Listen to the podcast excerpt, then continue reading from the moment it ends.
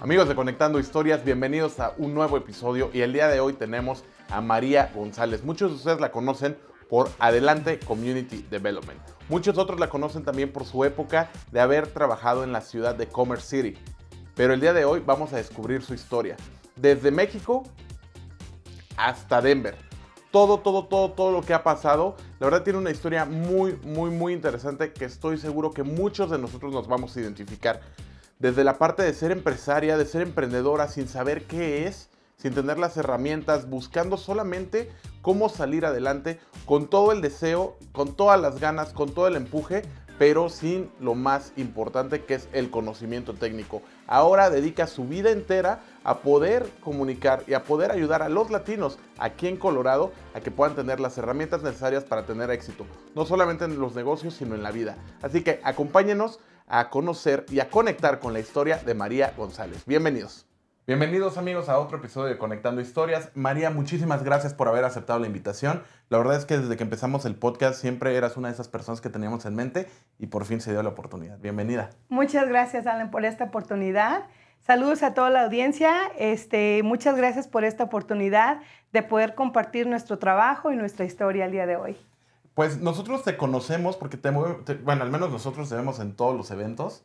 Has estado apoyando muchísimo todo el tema de desarrollo económico a través del emprendimiento. Estás apoyando mucho también el tema de mujeres. Eso me encanta. Y te veo por todos lados y sabemos quién es María González. Pero lo que no sabemos, y es una, una costumbre de aquí de Conectando Historias, es qué te llevó al día de hoy. Entonces nos vamos a empezar desde el principio. Sabemos que naces en México. Así es, Alan. Yo, yo nací en Mezquitic, Jalisco y llegué aquí a los Estados Unidos a los 12 años. ¿Cómo fueron esos primeros 12 años en Jalisco? La verdad es que es una tierra hermosa. Eh, mucha gente la identifica por el tequila. A mí, honestamente, me gusta más identificarla por la torta ahogada, que es deliciosa. Pero a ver, platícanos, ¿cómo fueron esos primeros 12 años?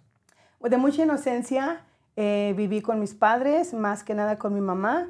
Eh, mis padres tuvieron 14 hijos, entonces somos una familia muy grande.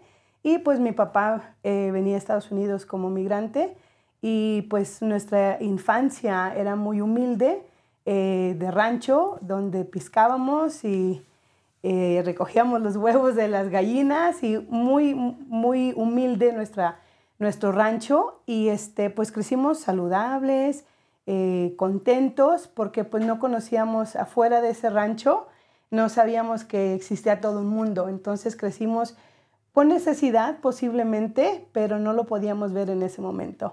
Eh, agradecidos porque pues teníamos vida, teníamos papás, teníamos familia y era una motivación de pues seguir adelante, ¿no? Como sea, como se, llegue el otro día y prosperar, más que nada. Fíjate, me encanta porque a través de Conectando Historias, eh, varios de los invitados dicen lo mismo, ¿no? Y en mi historia también lo he comentado muchas veces, que uno creció con ciertas carencias, a lo mejor carencias que decíamos, Ahora las vemos y decíamos, bueno, o sea, realmente eran innecesarias, pero en ese entonces decíamos, a lo mejor me gustaría un juguete nuevo, o a lo mejor me gustaría esto que yo veo en otras personas. Eh, pero, pero nuestros papás nos daban todo. O sea, yo recuerdo al menos lo que era Navidad y el Día de Reyes, nunca faltaron eh, cosas que me hicieran feliz. No, y aparte, pues saber que estabas con familia. La verdad, al final del día, si no tienes tu familia, no tienes nada. Y cuando eres niño, o sea, aunque con las piedras que te pongas a jugar, eres feliz, ¿no? Si está lloviendo, que sales allá a ver cómo está el sol y, la lluvia al mismo tiempo y meterte al charco. O, pues nosotros no teníamos agua, teníamos que ir a cargar el agua para bañarnos, para lavar, para consumir. Entonces sí, como dices, pueden ser carencias, pero pues te hace más fuerte, te hace útil y, pues te da esa oportunidad de, ok, ¿qué, ¿qué, hay que hacer? ¿no? Y que son momentos que ahora con toda la complejidad de la vida, que me imagino que debes de tener una vida bastante ocupada y bastante atareada y con mucho estrés, aunque te encante lo que haces, no deja de haber mucha responsabilidad. Que me imagino que, al menos en mi caso, a veces añoro esos, esos momentos en los que pues, no teníamos muchas preocupaciones en la vida, ¿no? Claro, sí. De poder este, salirte afuera y oler las flores y aunque tuvieras que hacer qué hacer eso, ir a la escuela, pues no se compara al nivel de estrés que vive uno ya cuando elige una profesión, ¿verdad? Cuando elige un compromiso de servir a una comunidad demandante que necesita mucho, igual como yo y muchas gentes que hemos estado atrasadas de recibir estos servicios para tener una mejor vida. Ahora, 14 hermanos, ¿cómo fue vivir con, con, tantos hermanos? ¿Cómo, era, ¿Cómo eran tus días de, de o sea, jugando, pero, eh, o sea, ¿cómo fue tener una familia tan grande para ti? Pues muy bonito. Eh, la verdad, todos nuestros hermanos nos queremos mucho. Eh, pues somos muy, muy grande. Entonces, cada uno tiene su familia. hacemos diferentes eventos. Cuando éramos niños, pues en realidad no, no había mucho que hacer, ¿verdad? O sea, más de que estar juntos, tal vez jugar como a la lotería o diferentes cositas que podríamos utilizar. Ya de grande ha sido un poco más diferente porque pues cada quien con sus familias hace sus fiestas, sus eventos, pero o sea, 100 sobrinos, 150 sobrinos, ya no es fácil de mantenernos juntos.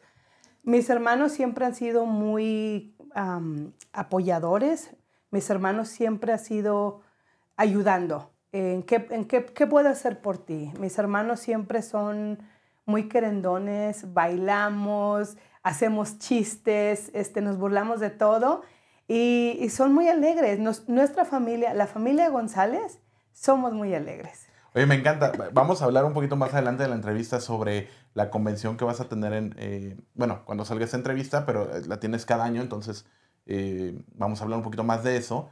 Pero me imagino que cuando hacen una reunión familiar, ustedes en lugar de hacer la convención para latinas, hacen la convención González. Sí. Viene la convención González una vez al año. es lo bonito. Mira, uno de mis hermanos tiene un rancho acá afuera del, en Limón. Entonces ahí él hizo un, un salón de fiestas. Y ahí es donde todos celebramos, desde cumpleaños, bodas, todo. Porque como nuestra familia es tan grande, sí es importante tener un salón, un lugar donde podamos estar y aparte es un rancho. Entonces nos, nos lleva, nos transforma a cuando éramos niños a ese rancho donde crecimos. No, qué padre. Y también a las nuevas generaciones, ¿no? El que muchos crecen aquí, pero conectarlos con sus raíces, conectarlos con, con, lo que es nuestra cultura. Claro, y para mí es algo muy importante de que nosotros como comunidad mexicana, latina, no olvidemos de dónde venimos, no olvidemos de que Em, eh, oportunidades teníamos allá y cómo ahora tenemos otras oportunidades que no podemos dejar eh, libres, ¿no? Tomar ventaja. Comentabas al principio de la entrevista que llegas aquí a los 12 años. ¿Cómo fue para ti esa transición? Porque decías, bueno, nosotros crecimos en un lugar pequeño. Llegar a Estados Unidos, por mucho que llegues a, un lugar pequeño aquí, tenemos eh, otras historias que llegaban a las montañas. en el caso, por ejemplo, de Luis Antesana, llegó directamente a Los Ángeles venía de un pueblito de Bolivia. Entonces, ¿cómo fue para ti ese choque de, por un lado, de, una nuevo, de un nuevo país, pero también una nueva cultura? A los 12 me imagino que, si bien todavía estás, estabas pequeña, pero ya tenías un poquito más de conciencia de lo que estaba pasando. ¿Cómo fue para ti ese cambio?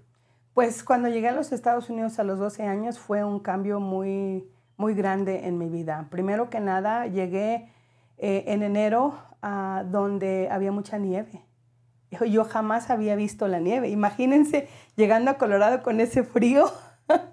Eh, fue muy difícil adaptarme. De hecho, creo que todavía no me adapto a tanto frío, tanta nieve. Eso fue culturalmente una, una tristeza de ver de que pues tendríamos que buscar eh, un abrigo o, o, siempre estar protegidos porque el frío pues te puede matar, ¿no? Entonces, y aparte el idioma. La verdad, pues para mí fue muy difícil aprender el idioma porque en ese momento, en los ochentas, cuando llegué aquí a, Colorado, todavía no se hablaba tanto el español en agencias de gobierno, en escuelas. Era literalmente en la escuela todo era en inglés. Entonces llegas eh, sin saber el idioma y te pierdes. Y aunque tengas ganas de, de estudiar y seas muy lista o si no sabes el idioma, estás completamente perdido. Entonces, me tomó mucho tiempo aprender el idioma eh, como segundo. Y tercero, saber el medio de transporte. Eh, en México yo caminaba para todos lados, ya sea que fuera a comprar algo o a la escuela o a la iglesia, donde fuera cualquier actividad, yo caminaba. Y aquí ya no podías caminar tendrías que utilizar un vehículo. Entonces, obviamente era muy niña, no sabía manejar, pero había un carro para toda la familia. Entonces, tendría uno que planear bien a dónde se movía, en qué momento y cuáles eran las necesidades, ya sea de ir al médico o ir a comprar eh, alimentos. De diferente forma, el transporte pues cambió bastante, ¿verdad? Y aparte, como familia, era una nueva manera de convivir como mis papás se vinieron primero y todos mis hermanos em, estábamos llegando en diferentes etapas. Entonces yo llego a una edad donde ya todos están viviendo acá y es un poco difícil de, de conocernos o saber, porque ellos ya hablaban inglés, entonces había un poquito de distanciamiento y de, de, tratar de pertenecer a tu misma familia. Entonces es algo que a lo mejor pasa mucho, pero pues yo no sabía en ese momento que era tan joven eh, y tan nueva. Es, te, te, sientes extraño, te sientes fuera de tu propia familia, fuera de tu propia comunidad. Y sí toma tiempo, toma tiempo de saber, ok, pues ya estoy aquí, ya no me voy a regresar a México, aunque llegué igual como muchas personas de indocumentada, pues sabía que aquí estaba mi familia, sabía que yo tendría que estar donde está mi familia, como fuera. Entonces sí, el aprovechar de, de las oportunidades desde ya ir a la escuela y, y decir así con esa fortaleza, tengo que aprender. Tienes que aprender en este nuevo país cuáles son las reglas, ¿verdad? ¿Cuál es el idioma? qué es lo que hay de oportunidad de hacer. Y a veces no es fácil porque es una manera de que ya lo tienes que hacer. No es en, en tiempos o en fases, en facetas, es ahora. Tienes que aprender ahora y, y pues nada, es lo que me tocó, es la oportunidad de estar en un nuevo país y ver de verdad qué podemos hacer ya estando aquí. Y fíjate que qué cierto es eso, ¿no? Porque de repente creo que tenemos la, la, la, creencia de que lo que nos pasa somos los únicos que viven eso. Y de repente cuando empiezas a hablar con otras personas y empiezas a ver estas historias, dices, yo pasé algo similar. Hemos visto a través de Conectando Historias que muchos de, la, de las personas que hemos entrevistado tienen algo similar que dicen, pues que yo llegué aquí y como que no sabía, o sea, aunque llegas con familia, pues a lo mejor la familia ya tiene tiempo aquí, o a lo mejor eh, pues lo que a ellos les tocó vivir fue diferente. Entonces llegas y dices, lo, justamente lo comentábamos en una de las entrevistas anteriores, ¿no? Pierdes por completo tu identidad porque dices, yo creí que yo era esto y ahora ya no sé. No, es muy difícil. Sí, Alan, mira, por ejemplo, en esos años de los ochentas, pues mi papá, un hombre mexicano, ranchero, siempre usando sombrero. En ese tiempo, manejando en Colorado, si te veían con un sombrero, eras más víctima de que te parara la policía. Ahora donde quiera todo el mundo feliz usando sus sombreros, que debemos, ¿no? Es nuestra cultura, es nuestra tradición, pero en ese tiempo aparte había ese miedo de que si hablabas en español en la tienda te podrían regañar o acusar o, no sé, ¿verdad? Hacerte sentir fuera de, pertenencia al grupo en, en la tienda o en la iglesia o en la escuela, a diferentes lados. Entonces, de cierta forma, por más que yo sea mexicana, por más que eh, me encanta hablar español, en esos momentos era también difícil hablar español y pues era mi único idioma. Entonces te encuentras en una situación de, bueno, ¿y ahora quién soy? ¿Qué hago? ¿Verdad? Tan joven, tan niña y en un mundo completamente nuevo. Sí, que cierto fue eso porque lo platicábamos en una de las entrevistas anteriores con Diana, Diana Luna que desafortunadamente su papá fue deportado. Y entonces cada que su mamá salía del trabajo era este miedo de va a regresar o no. Y ella tenía, me parece que también 12 años, 12, 13 años cuando pasó esto. Entonces dices, wow. Inseguridad. Exacto. Sin miedo. Te roban por completo la paz porque dices, mi, mi, mi, mi, lugar seguro es mi familia y de repente te roban esta, esta tranquilidad, ¿no? Pero ¿a, ¿a, qué edad tú creerías que fue este momento en el que empezaste a sentir como como que ya no tenías que estar todo el tiempo en un, en un modo de supervivencia, sino que ya te podías relajar. ¿Cómo fueron esos años ya en high school? Porque llegas aquí, llegas a middle school. Llegué a middle school, correcto. Y luego entras a, high school. High school. ¿Cómo fueron esos años? Fueron un poco más difícil también porque eh, yo fui una de esas estadísticas que me embaracé a los 16 años. Entonces, eh, pues eres joven y ya eres madre de familia. Entonces fue algo difícil terminar eh, la, preparatoria. Lo logré, ¿verdad? Pero ya con una hija de 10 meses de edad. Y entonces fue también muy difícil porque no te puedes acoplar eh, a, todo el movimiento de, la escuela, ¿no? Y entonces hay pequeños grupos, a pesar de que el día de hoy está en las redes sociales, en ese tiempo tal vez en papel eran nuestras redes sociales, pero había grupos donde tal vez te podrías meter o, no podrías eh, eh, ser parte de esos grupos. Entonces, pues como muchas jóvenes no sabemos en realidad planear o no sabemos muchas cosas que ahora ya de adulta uno sabe, en ese momento pues me embarazo, soy una madre joven y este, fue muy difícil el, el tratar de seguir como seguir mi educación, ¿no? prepararme más, porque ya era mamá.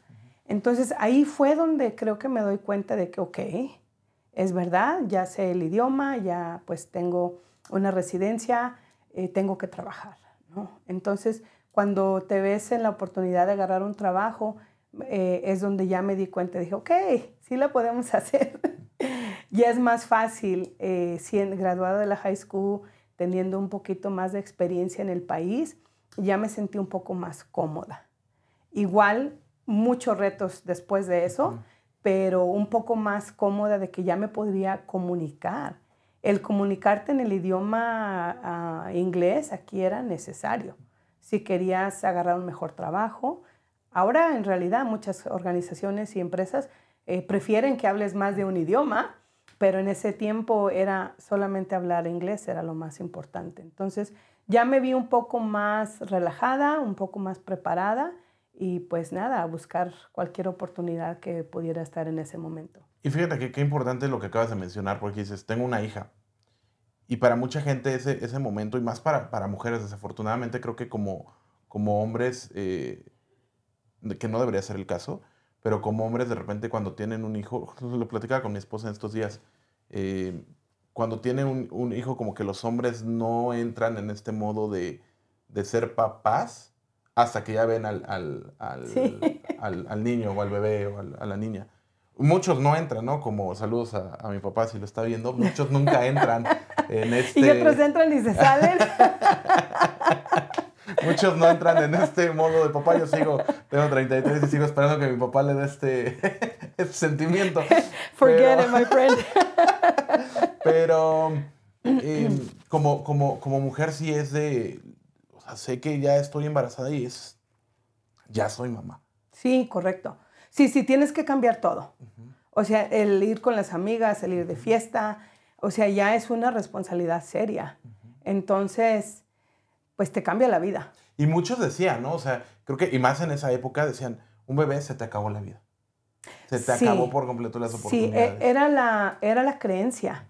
Era la creencia. Yo recuerdo, me decía mi mamá, o sea, yo tenía 16, 17 años, se te acabó la vida, mija. Y yo, pero apenas, apenas voy a vivir.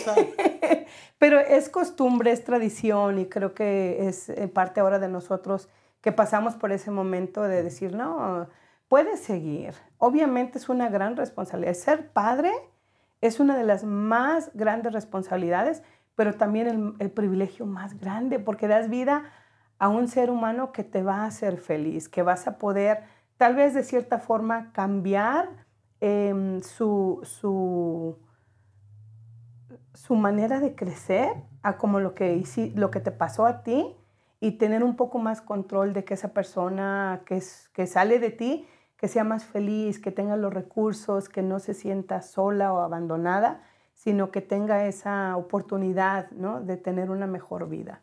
Sí, no, correcto. Creo que, creo que esa es la responsabilidad que tenemos como, digo, yo no tengo hijos, pero creo que es la responsabilidad que tenemos como generación mayor de darles las oportunidades y que ellos tomen la decisión. Si, lo que, si quieren hacer lo mismo está bien, claro. pero si no, también está bien y que tengan esos recursos, ¿no? Y tú lo haces muchísimo con, con lo que estás haciendo, que ya vamos a entrar a esa parte.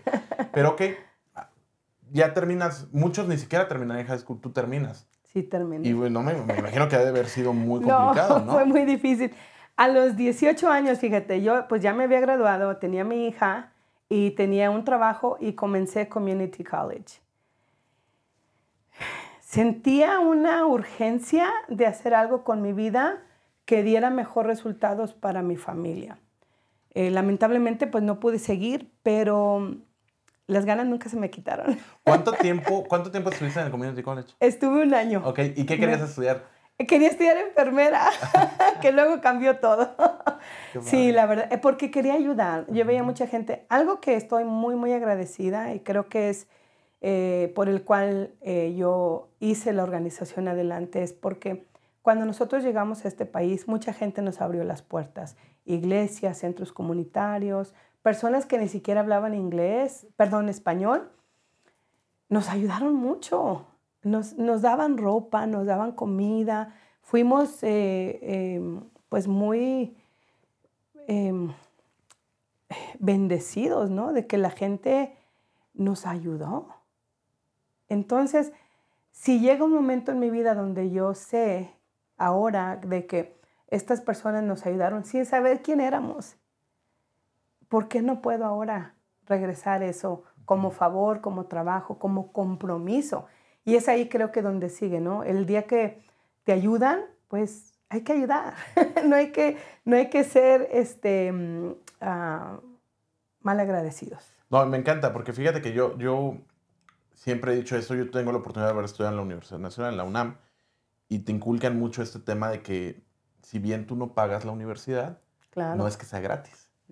La universidad que nosotros, yo tuve la oportunidad de estudiar, la paga el pueblo. La pagan a través de los impuestos, la pagan a través de las, las contribuciones que hace la gente. Entonces nuestra responsabilidad es, si ya tuvimos el privilegio de estar ahí, la responsabilidad es regresarlo a la sociedad. Ya no me encuentro en México, me encuentro en Estados Unidos, pero ¿cuál es mi responsabilidad, no? Hay gente allá afuera que yo lo veo como una montaña. Mucha gente, y más como, como en México decimos que la vida es una rueda de la fortuna, ¿no? A veces toca estar arriba y a veces estar abajo. A mí me gusta verla más como una montaña, más por hacer la analogía de Colorado tú ves las montañas y ves que las montañas van arriba, abajo, de repente tienen valles, de repente suben muy, muy, muy, muy, muy rápido, de repente bajan muy rápido, ¿no? Pero en las montañas hay caminos. Y ahorita si tú vas a un parque nacional vas a llegar y va a haber un estacionamiento y van a estar marcados los lugares, te vas a bajar y va a haber baños, va a haber señalamientos, va a haber caminos, va a haber mucho, mucho tema. Pero hace muchos años no existía eso.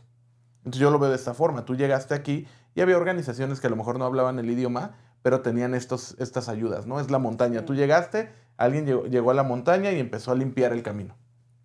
Y los que venían atrás llegaron y dijeron, ah, mira, ya está limpio el camino, ahora vamos a poner una mesa para que se puedan, una mesa y unas sillas para que se puedan sentar. Y los siguientes llegaron y dijeron, ahora vamos a poner unos baños. Y van limpiando y de repente ya ves que es un camino muy amplio, que es un camino bien hecho. Y eso es lo que, lo que creo que es nuestra responsabilidad. Que ha habido gente que nos ayudó en estos momentos y ahora conforme vamos avanzando, ¿qué es lo que nosotros estamos dejando en ese camino para los que vienen atrás? Sí, sobre todo si alguien nos abre la puerta, hay que ser agradecidos.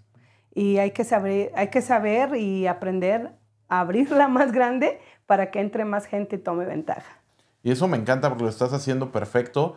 Entonces, de los 18, querías estudiar enfermería, estabas en el Community College, ¿lo dejas? Lo dejé. Ok, y ahí te, pues, estabas trabajando, me, me comentas que desde, desde, los 16 A los 18 años comencé a trabajar para el Estado, el Departamento de Salud. Eh, me gustaba mucho, hacíamos datos de las personas con diferentes enfermedades, sobre todo los latinos. Y como era ya bilingüe, pues podría trabajar más en agarrar encuestas en ese tiempo, era por teléfono. Entonces, llamar a las personas por teléfono, agarrar sus estadísticas, ¿no? las enfermedades, las edades, grupos étnicos y crear reportes anuales sobre las enfermedades y, cómo ayudar en prevención de enfermedades y también las estadísticas de, las personas que fallecían, sobre todo niños, eh, eh, adultos que tenían alguna enfermedad. Entonces me gustó mucho eso, pero este, estuve ahí cuatro años y este, me embaracé una segunda vez, tuve a mi hijo y entonces estaba muy lejos mi trabajo y lo dejé y me vine a trabajar aquí para la ciudad de Commerce City. Estuve ahí 10 años, comencé desde secretaria, terminé en relaciones públicas de la ciudad. Fue un trabajo, fueron cinco diferentes trabajos en 10 años, los cuales aprendí muchísimo. Y ahí fue donde creció más que nada mi tiempo de liderazgo. En ese tiempo estábamos hablando sobre licencias para todos. Eh, sobre todo la comunidad inmigrante, y, me di cuenta que había una gran necesidad para nuestros inmigrantes trabajando dentro de las oficinas del gobierno. Y me dio este, mucha tristeza saber de que pues yo como fui indocumentada, también mucha gente no podía regular sus estatus y, me di la tarea de, abrir esas puertas por medio del gobierno, pero fue bien difícil. Eh, Commerce City sigue siendo una ciudad muy, que hay mucho racismo. Eh, ha sido una experiencia eh, muy difícil trabajar en, en, apoyo a la comunidad migrante. Y a pesar de que eso fue más de 20 años, el problema existe. Y entonces, pues dejé ese trabajo, estuve ahí, te digo, 10 años, dejé ese trabajo y, y fue lo que me impulsó más que nada a, a buscar mejores oportunidades para mí, pensando un día en oportunidades hacia la comunidad. Ahí te voy a interrumpir porque, por ejemplo, me dices, entré desde secretaria y terminé muy, muy, muy, muy más adelante en relaciones eh, públicas, ¿no? Por, por, así decirlo. Pero a ver, ¿qué fue lo que a ti te motivó? Porque muchas veces decimos, bueno, yo ya estoy aquí, estoy cómodo. ¿Qué fue lo que te, eh, te impulsó a ir por más? A mí me gusta mucho aprender. Entonces, a, llegué de secretaría a medio tiempo porque mi hijo tenía, pues estaba pequeñito y luego como pues hablaba ya inglés y español, la ventaja de ser bilingüe, eh, pues me puse a aprender sobre permisos, porque venía mucha gente que ilegalmente hacía un cerco o, un, o una cochera, entonces yo interpretaba por ellos. Y dije, pues necesito saber un poco más cómo funciona. Y efectivamente este, aprendí sobre los requisitos de, de, medidas, de tamaños, de reglas de la ciudad y se abrió un trabajo como, como uh, técnica de permisos y me dieron el trabajo este, y entonces ya estaba ya dando yo permisos y luego tenía que hacer la interpretación para los arquitectos, los ingenieros y yo dije, pues voy a aprender porque ya son los requisitos y yo estaba aprendiendo al mismo tiempo que daba la interpretación. Y me hice inspectora de la ciudad porque ya sabía los requisitos, ¿no? Entonces aprendí el código, eh, pasé mi licencia y me hice inspectora de la ciudad muchos años. Y entonces fue muy divertido el ir a la, a la, a la comunidad y decirles, ok, estos son los permisos, los requisitos. Y ahí comenzamos a hacer mucho trabajo en comunidad de, de traer informes, cómo la gente debe de, de estar preparados en una nueva ciudad, cuáles son los reglamentos y dar ese apoyo. Entonces me gustó mucho y subí a otro puesto de, se llamaba este, alcance comunitario, donde hacíamos eventos de la comunidad. Bueno, creamos porque no había nada. y empezamos a hacer eventos en los parques, conciertos, música, traer la cultura.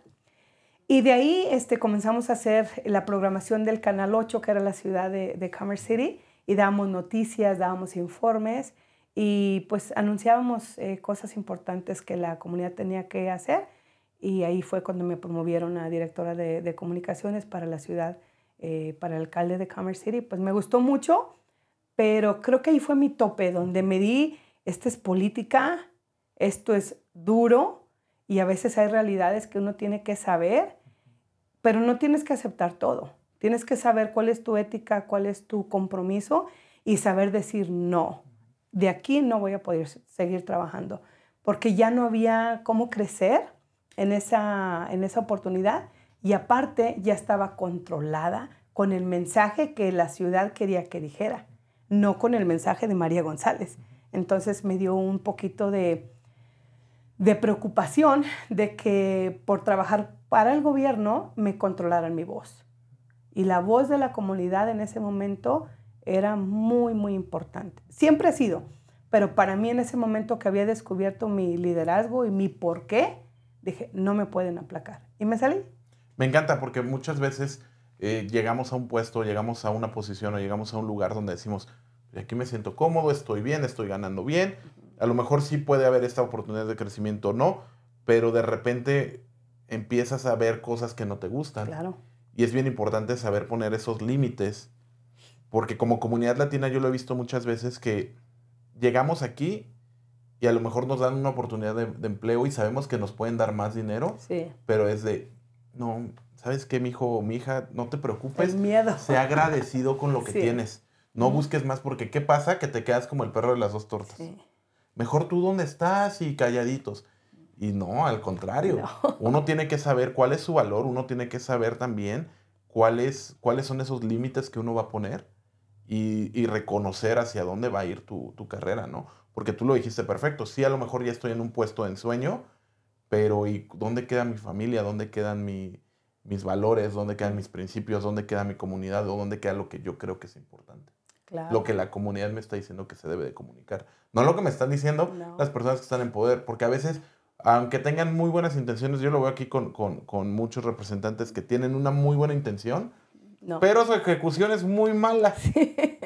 Entonces sí, de buenas intenciones, el corazón lo tienen en el lugar correcto, pero desafortunadamente lo que ellos terminan haciendo pues va, a perjudicar más que lo que ayuda a la comunidad.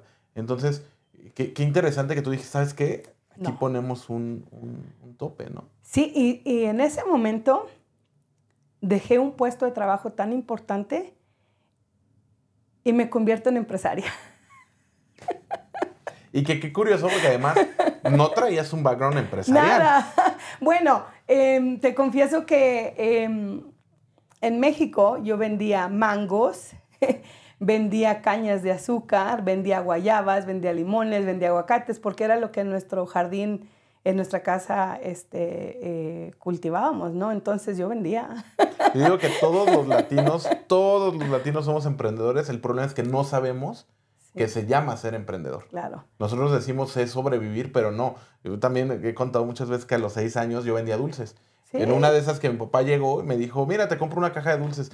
Él no sabía que yo no comía dulces. Todos los niños les gustan los dulces, ¿no? A vender. Y entonces yo que dije, idea millonaria. Agarra los dulces, véndelos. Claro. Y genero más dinero, voy, compro más dulces, voy, los vendo y entonces voy ahorrando eh, para comprarme las cosas que yo quiero. Mi mamá me daba muchas, muchas cosas, pero también como tú lo dijiste, había carencias. ¿Y cuál fue mi forma de decir, bueno, yo puedo aportar a la, a, la, a la, economía, yo puedo aportar, no porque me lo pidiera, simplemente yo decir, bueno, si yo quiero un juguete que mi mamá no tiene la posibilidad en este momento, pues yo estoy vendiendo y para mí no era como vender, para mí era un juego. Para mí era hacerlo y ya. Sí.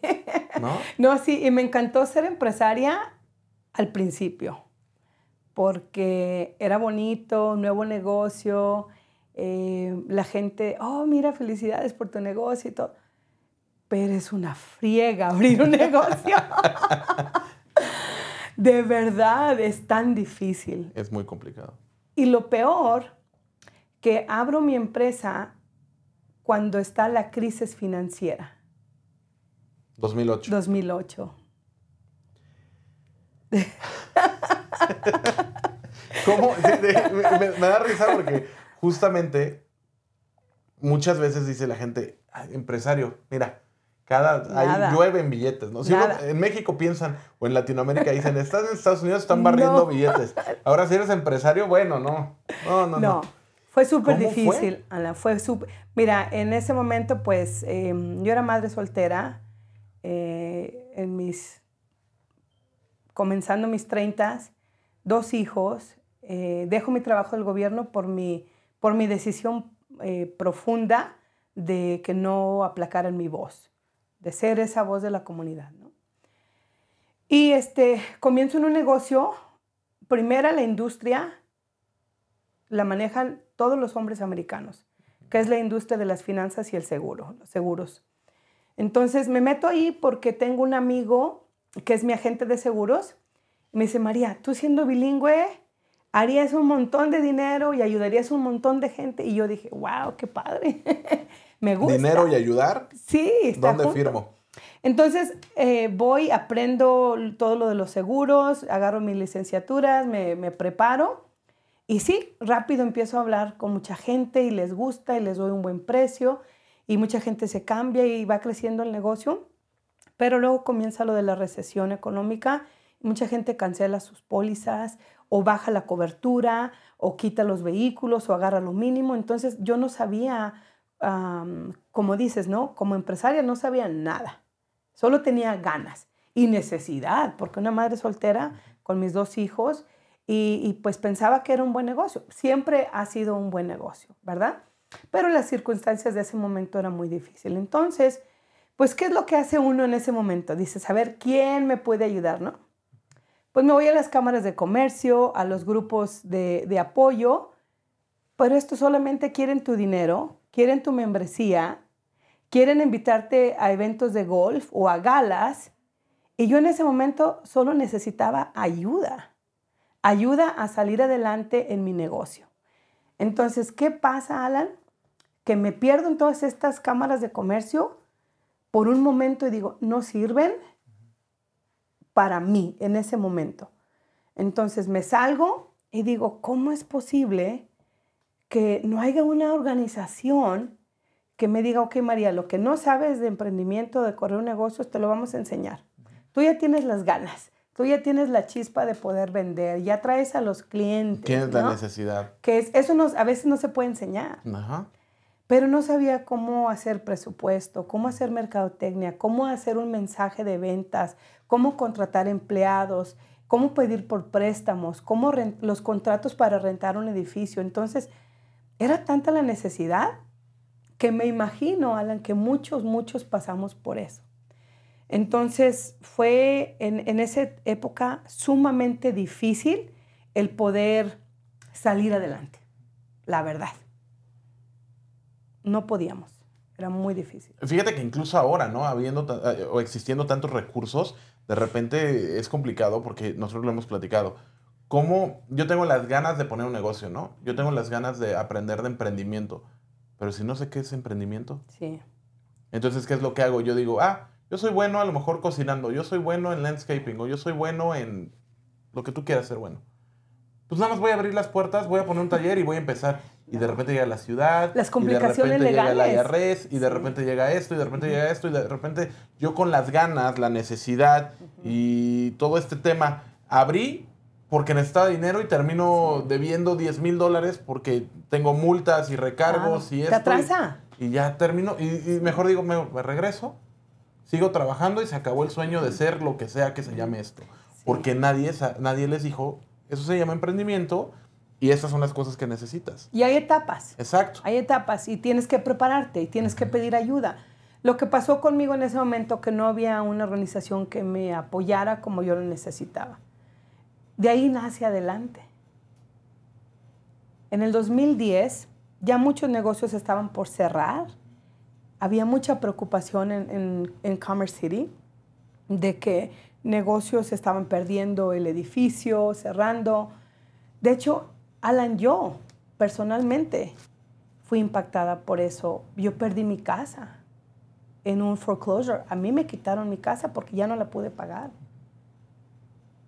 Y esos momentos de frustración, por eso a veces la gente piensa, no, tú la, tienes la vida resuelta. No, también pasé por ese proceso de que pues no, tenía eh, mucho conocimiento y como acababa de comenzar mi negocio, no podía demostrar que podía pagar. ¿Me entiendes? O sea, dejo un trabajo de gobierno ganando muy bien, soy empresaria, no gano bien al principio y entonces el perder mi casa me, me hizo, pues me dio mucha tristeza, mucha inseguridad. Dije, no es posible. Pero mucha, mucha gente pasa por esa situación por la falta de conocimiento, eh, por obviamente eh, todo lo que venimos cargando en, traumas familiares y, tenemos que aceptar de que necesitamos ayuda. Y qué curioso porque de repente esto, o sea, pierdes tu casa y ¿cuál es el lugar seguro? Tu casa. Y de repente pierdes tu casa sí. y entonces ¿qué queda? Claro queda un tema que también es un tema mental, es un tema emocional, es un tema en el que dices, tu dignidad. Está pasando? Tu dignidad. Y, y, soy vulnerable al contarlo, pero quiero que la gente sepa que no somos los únicos. Esto nos pasa, esto es una realidad. Y esto puede pasar a cualquier emprendedor que quiere. en cualquier momento. y en cualquier momento, aunque ya te vayan estando las cosas bien, te puede pasar. Y fíjate que me encanta que lo digas tú porque, porque de repente tenemos la creencia y decimos, María, la, la, la millonaria, ¿no? Seguramente ahorita el Ferrari afuera porque ya todo el mundo te reconoce y no es cierto. Tenemos struggles todos los días. Seguimos teniendo todos los días temas en los que cualquier mala decisión, yo siempre lo digo, que cualquier mala decisión, estamos a una decisión claro. de quedar en la calle. Todos los días, así tengas lo que tengas, estamos a una decisión de estar en una situación muy vulnerable. Y el que venga alguien como tú y lo diga, así abiertamente decir, esto me pasó a mí, creo que le puede ayudar a mucha gente que nos está viendo de decir, bueno, no soy el único. Claro. ¿Cuál es mi siguiente paso? Para ti, ¿cuál fue ese, ese siguiente paso? Obviamente adelante, por la necesidad que decías, bueno, yo quiero, o sea, tengo las ganas, tengo la necesidad de ahora más grande. Sí. eh, para mucha gente podría haber sido el, ya fracasé y ahí se acabó la vida. Y a lo mejor ahora con el tiempo dices, no fue un fracaso, fue un aprendizaje muy duro. claro. Me imagino. Sí, sí, bastante duro. Pero fue un aprendizaje más que, eh, yo, no, yo no llamo fracasos, yo los llamo simplemente aprendemos de los errores, ¿no? Sí. Pero, ¿cómo, o sea, nace adelante por esta necesidad? pero ¿cómo es que te empiezas a conectar para, que, para pues, ayudar a otros? Claro, pues en ese momento con todas esas situaciones fue muy difícil. Y yo me acerco a la ciudad de Commerce City y les digo, mira, yo y todos los negociantes estamos sufriendo. Entonces, en lo personal, yo tuve que agarrar ayuda em, de cómo saber mis finanzas. Y eso nunca nadie te lo enseña, ni en tu casa, ni en la escuela. Solo la vida te lo enseña. Entonces tuve que aprender a, utilizar modos de ahorro y, a vender más. Para poder yo verdaderamente este, regresar a una casa y estar con la comodidad que, que estaba, tuve que aprender a vender más, tuve que aprender a ahorrar, tuve que aprender sistemas financieros que me apoyaron. Por eso es una importancia tremenda de que sepamos qué vendemos, que cobremos bien y que podamos estar eh, económicamente fuertes, porque eso, tú caes, cae tu familia, cae todo. Entonces, para mí fue muy importante crear una conciencia de lo, hacer como, ¿qué es lo que no sé?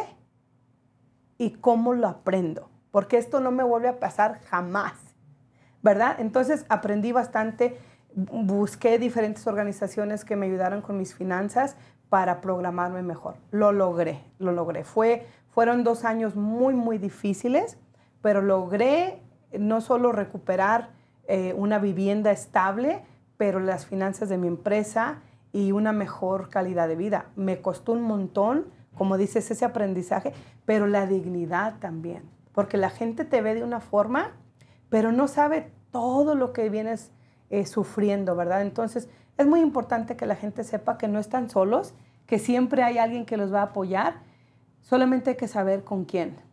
No puedes contarle a todo mundo tu situación.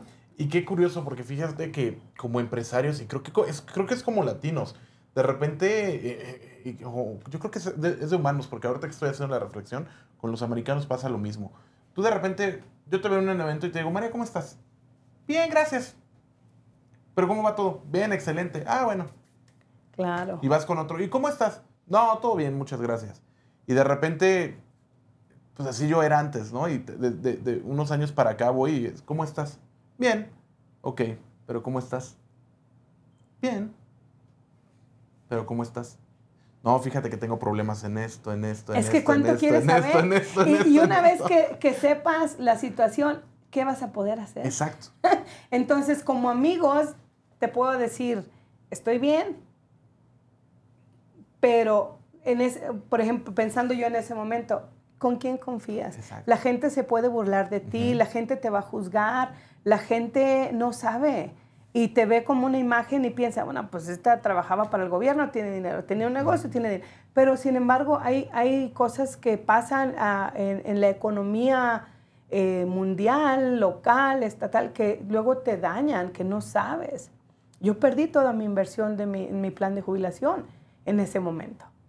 ¿Ves? Entonces hay cosas que uno no sabe, que tienes que saber, que tienes que saber preguntar para estar financieramente eh, preparada para poder tomar esas situaciones, ¿verdad?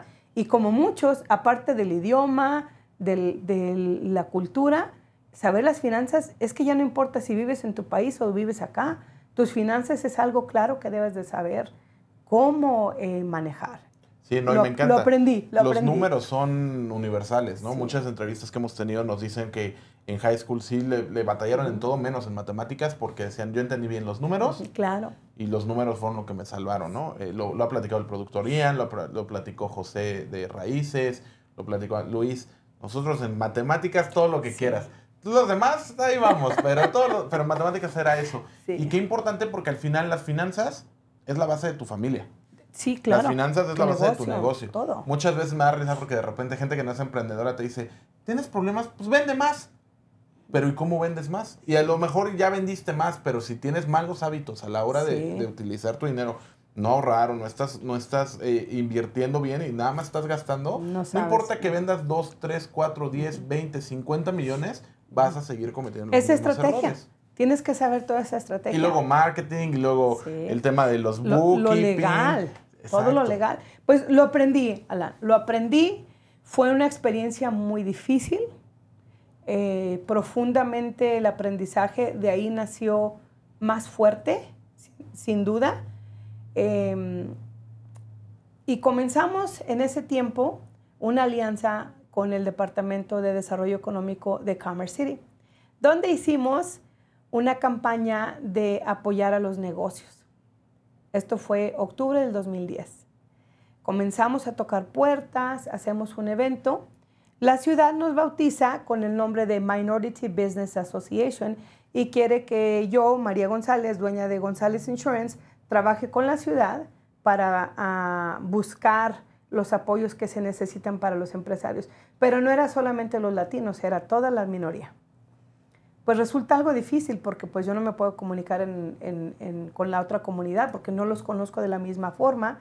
Trabajamos algunos meses y la ciudad se da por vencida porque hay páginas y páginas y páginas de escritos en necesidad. Los, los negociantes quieren que se les baje los impuestos, que los permisos sean más económicos, que se les apoye en mercadotecnia. Entonces la ciudad dice, no tengo capacidad, no puedo. Entonces la ciudad abandona ese proyecto y me deja como responsable. ese es tu problema. Es mi Yo convoqué, yo ayudé a, a, hacer esta reunión, la gente vino, yo di la cara. Entonces no puedo dejarlos solos. ¿Qué es lo que sucede? 2010, 11, 12 y 13 Seguimos ese proyecto que se llama Minority Business Association. Convocamos a los negociantes, les dimos entrenamiento, me asocié con algunas ah, escuelas, algunas personas que tenían ah, expertos en diferentes temas e hicimos una, una cadena de entrenamiento. Hoy hablamos de mercadotecnia, mañana de ventas, mañana de asuntos legales y así sucesivamente tuvimos por tres, cuatro años diferentes encuentros con negociantes, todo en español. Fue muy bonito. A mí ya me estaba yendo mucho mejor, ya vendía mucho, era más reconocida, este, ya contrataba empleados, me estaba yendo mucho mejor. Pero al mismo tiempo ya me tocaba pues muchos años pagando los, los almuerzos de los negociantes que venían, los invitados, que en ningún momento se me hacía una carga, pero dije, así como vamos creciendo, pues va a crecer más.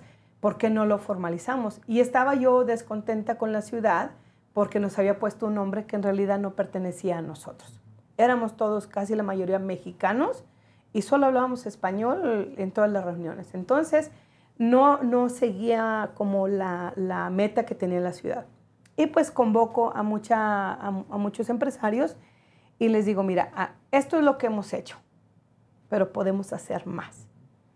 Eso requiere que seamos una organización sin fines de lucro y que podamos ofrecer más cursos, más tiempo, más dedicación, o sea, ya comenzar a hacer un programa, ¿no? No nada más cada mes una reunión, ya es un programa, un programa de emprendimiento. Y ahí nace Adelante Community Development, donde comenzamos a ver la necesidad del empresario hispano parlante. Y ahí me quiero aventar, ahora sí, me quiero adelantar en el tiempo, porque ahora tenemos no solamente el programa, o no solamente el, ah, vamos a hacer un taller y vamos a hacer otro. No, tienes todo una, toda una infraestructura para apoyar en muchos temas. Porque la salud sigue siendo tu prioridad. Sigue siendo tu prioridad. Sí. O sea, me, me, gusta porque con estas historias nos damos cuenta de este círculo completo, ¿no? Que decías, bueno, yo quería ser enfermera y en, la, en, la, en el 2020 no puedo decir la palabra porque de repente creo que la censuran y demás. Pero en el 2020 supimos todos qué fue lo que pasó y ahí estuviste en temas de salud. Sí, Alan. El tema de emprendimiento, tuviste muchísimos, muchísimos como baches y muchísimos momentos en los que decías, creo que ya esto es insostenible y bueno, ahora adelante tiene toda esta parte de emprendimiento y apoyo en desarrollo económico para los empresarios y empresarias latinos, latinas en Colorado, ¿no? Ahora Em, hablas mucho de esta parte de liderazgo que me encanta porque además estás en posiciones, estás en boards poniendo a la comunidad latina y poniendo a las mujeres latinas en alto. Eh, me da mucha, me, me, causa mucha curiosidad que siempre dicen que, que, que los latinos somos muy machistas y sí, sí existe y es horrible, pero las mujeres son las que llevan las riendas en la casa. las o sea, el que me diga, sí, no, el que me diga lo contrario. el que me diga lo contrario, no sé qué está pensando porque son las mujeres las que llevan la casa. Son las mujeres las que no solamente llevan la casa porque, ay, son las que limpian. No, no, no, son las que mandan en la casa. O al menos así es en la mía. No sé, díganme, escríbanme en los comentarios, estoy haciendo algo mal, pero en mi casa la que manda es mi esposa. Y estás haciendo muchísimo también por la comunidad, por las mujeres latinas que es ahí donde me gustaría también cerrar con esa parte, más adelantito, pero, o sea, después de estos años, estamos en 2024 y ya tienes toda una oferta de programas para los latinos. Diez años cumplimos este año. En estos diez años hemos crecido el emprendimiento, equidad digital, equidad de salud y comunidades. Hemos hecho cuatro pilares que fortalecen el emprendimiento de nuestra comunidad latina en Colorado. Se oye fácil. Muy fácil, pero fueron... Ha sido muy difícil, muy difícil. Nuestra meta en adelante es que los empresarios sean exitosos, pero saludables. ¿Por qué? Siendo yo testigo de, cómo fue mi, situación económica y todas las, situaciones que viví, mi salud estuvo a riesgo todo el tiempo. Las personas que me conocen vieron eh, eh, cuando estuve de sobrepeso, todavía estoy, pero estuve enferma, eh, delicada y como empresaria, si no tienes la salud y no tienes la familia, no tienes nada. Entonces sufrí bastante mi salud por no cuidarnos. Nosotros los empresarios hacemos todo por todos que vamos, que los llevamos, que hacemos, pero por nosotros no nos alimentamos bien, no hacemos ejercicio, eh, no, no cuidamos de nosotros. Entonces, para nosotros en adelante tenemos un compromiso de que el empresario sea fuerte, sano y exitoso. No queremos ver empresarios eh, exitosos que estén enfermos. Lo que ganaste en tu negocio lo vas a tener que gastar en tu salud. No es lo que queremos ver.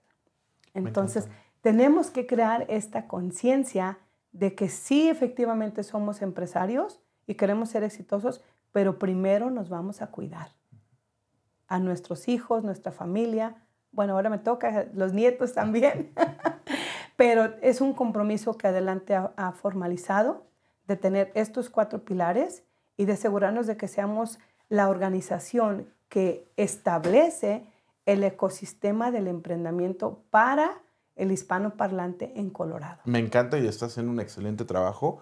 El año pasado hiciste algo que también rompió los esquemas del establecido.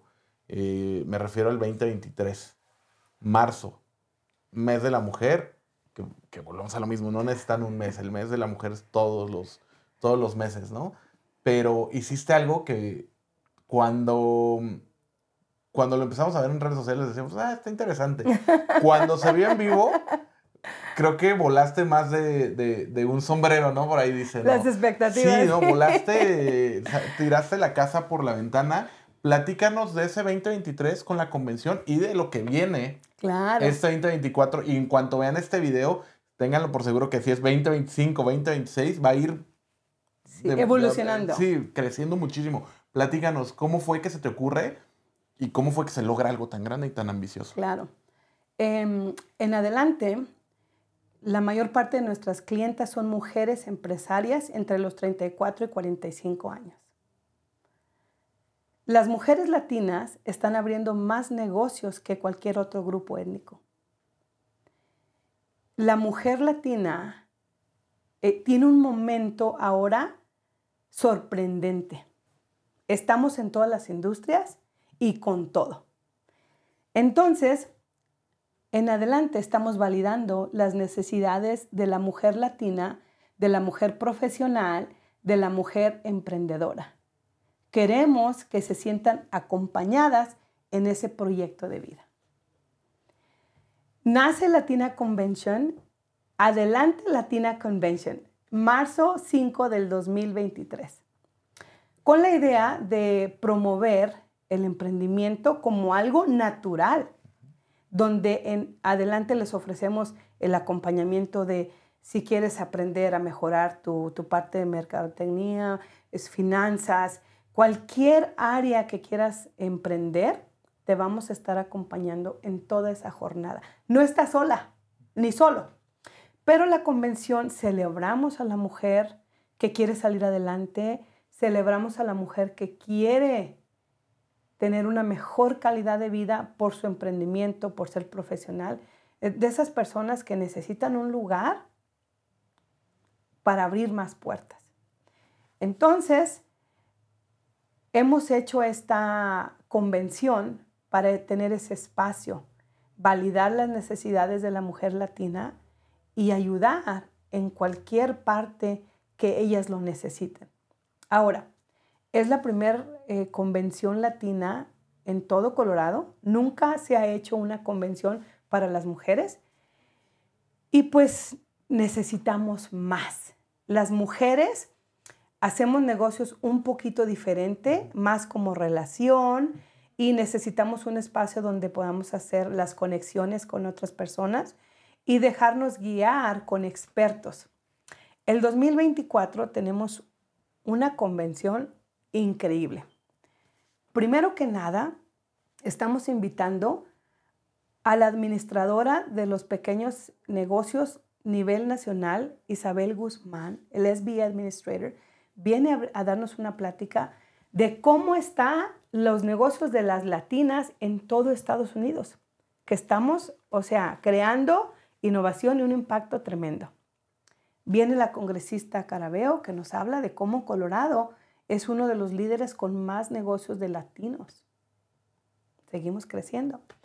Y viene la comisionada Lynn Baca de Adams County que dice, Adams County está abierto para los negocios latinos. Queremos ayudar, hay fondos, hay ayuda, todo lo que podamos hacer por medio de adelante. Entonces, y aparte, tenemos panelistas que vienen internacionales. Por ejemplo, vamos a hablar del tema de la salud la salud mental, la salud emocional, el balance entre la mujer, el emprendimiento, la familia. Traemos expertos.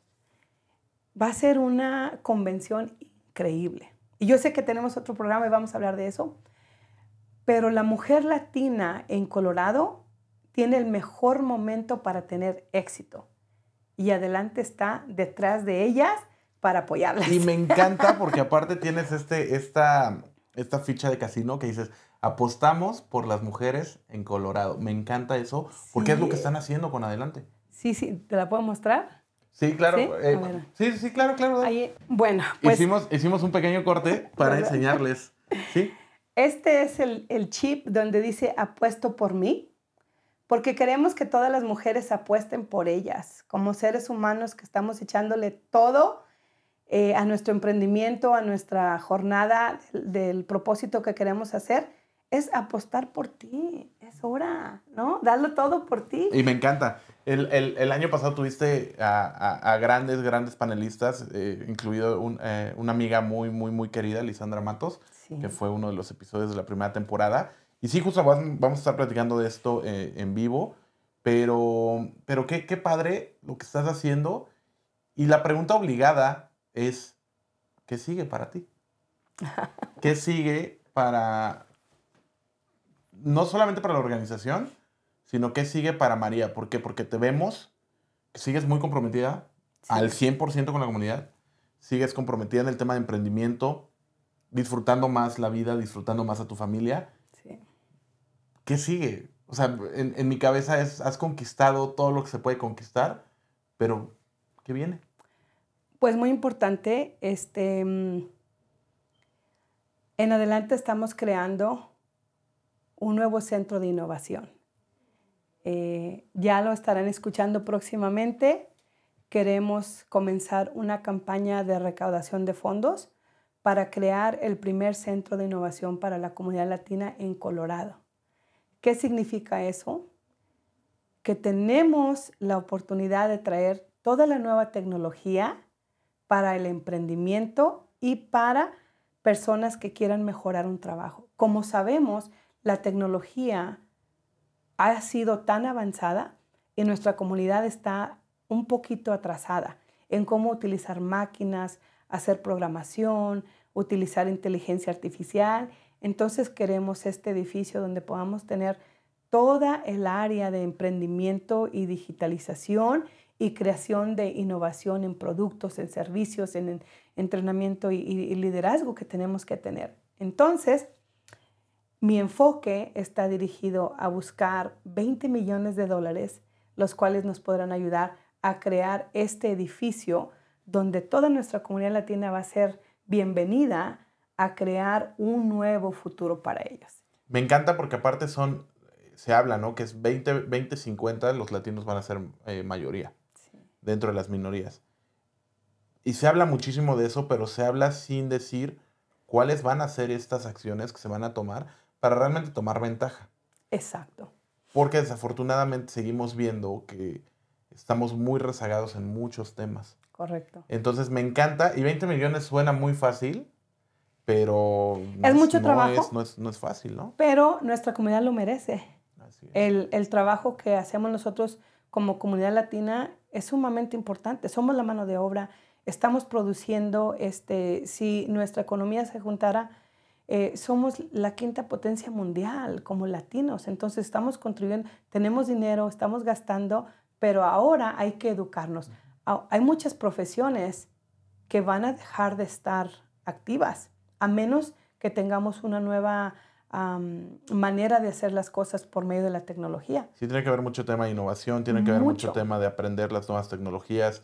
lo platicábamos en Conecta por la mañana eh, en uno de los primeros episodios, que decíamos que el, tema de la inteligencia artificial va a eh, suplir 47% de los trabajos Imagina, sí, globales. Es correcto, sí. Entonces, ok, ¿cómo, cómo utilizamos a la, a la eh, inteligencia artificial o cómo utilizamos las tecnologías en favor de nuestra comunidad? me encanta, me encanta. eso es lo que está. Y aparte, pues como la educación era algo muy importante para mí personalmente, pues regresé a la universidad y este, eh, terminando mi primera licenciatura este año.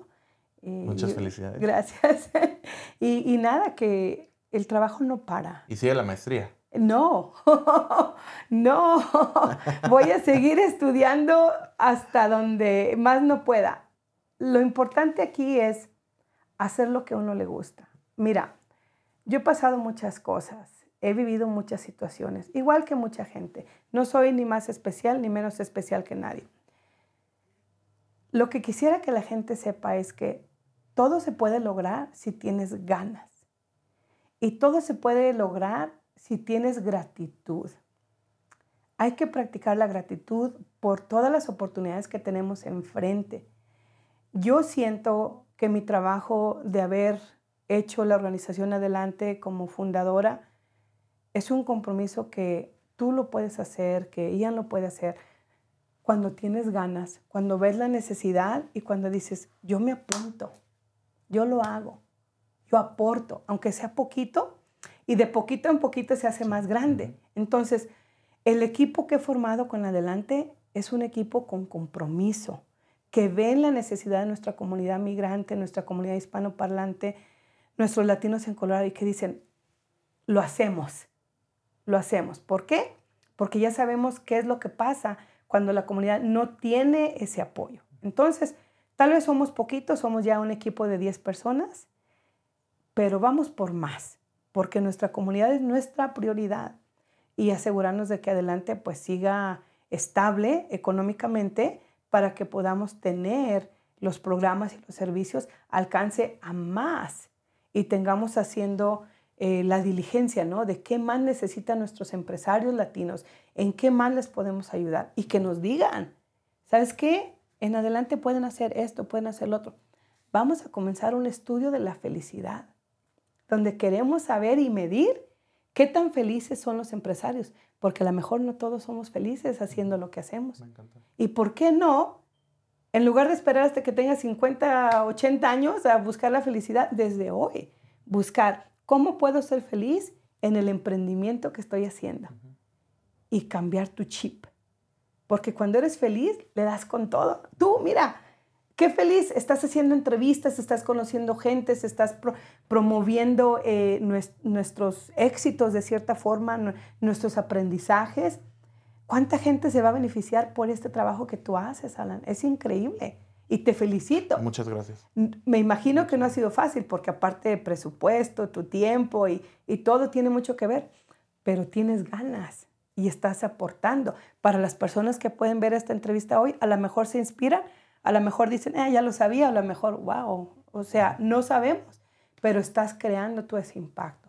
Y es lo que queremos hacer en adelante, crear un impacto positivo de resiliencia, pero de fortaleza. No podemos estar eh, peleando todos los días. Tenemos que estar agradecidos, tomar ventaja de las oportunidades y salir adelante.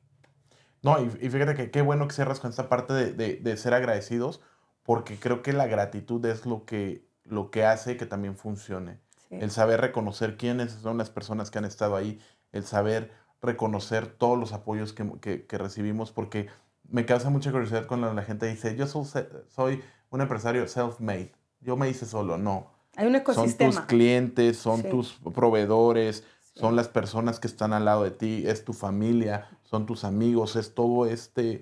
Y que a veces eh, cuando estás emprendiendo, a lo mejor la familia son los últimos que te, van a apoyar. Haces una familia de otros emprendedores, haces una familia de una comunidad, pero, pero el, el vivir en comunidad, el hacer negocio en comunidad, el ayudar en comunidad es lo que nos da la clave del éxito. Claro. Y, esta es una oportunidad de decirle a todos los emprendedores, empresarios, a la comunidad latina, hay que apoyarnos. De verdad, vayan a comprar con nuestra comunidad, compren las piñatas con nuestros negociantes que hacen las piñatas, las comidas con los que preparan la comida. Hay que apoyar a nuestra comunidad latina. Es tiempo de que nosotros como latinos nos unamos y crezcamos esta fortaleza de apoyar uno al otro. Es, nuestro momento. Sí, no, me encanta. Y, ya para cerrar, pues agradecerte. Hablando de la, de la, gratitud, agradecerte porque sabemos que tienes una agenda muy ocupada. Sabemos que la verdad estás todo el tiempo corriendo porque todo el tiempo estás eh, viendo cómo más puedes ayudar. Y bueno, viene algo bien grande también. Entonces me imagino que el tiempo está muy corto. Entonces agradecerte que te hayas tomado el tiempo para Em, como tú lo dijiste, inspirar a la gente que nos está viendo. Porque yo creo que muchos se pueden identificar con ciertas partes o con todo, con toda tu historia y que vean que es posible. Que vean que a lo mejor en este momento se ve muy oscuro, que a lo mejor en este momento se ve muy difícil, pero que habemos muchos allá afuera que a lo mejor pasamos o estamos pasando el mismo, la misma situación y que no están solos. Quiero agradecerte. ¿Cómo podemos estar en contacto contigo?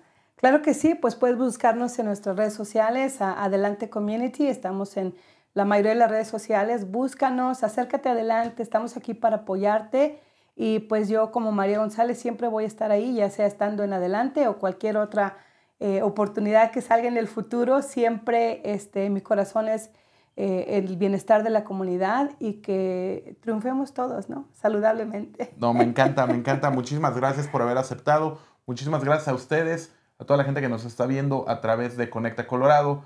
Sigan apoyando, sigan dando like, dejen sus comentarios, compartan este tipo de historias porque a lo mejor no conectas con ella, pero va a haber alguien que sí. O a lo mejor y conectaste muy bien con ella, vamos a ayudar a otros a que, ponga, a, que puedan ver estos ejemplos de mujeres empresarias, de mujeres emprendedoras, de mujeres que están apoyando a la comunidad. Y tenemos hombres, tenemos mujeres, tenemos gente que tiene muchas industrias. Así que sigan apoyando lo que estamos haciendo con Conectando Historias con Conecta Colorado. Agradecer a Panamericana Miria porque son los principales patrocinadores de este contenido. Ian en los controles, muchas gracias por producir como siempre este contenido. María, muchas, gracias. y nos vemos la próxima semana.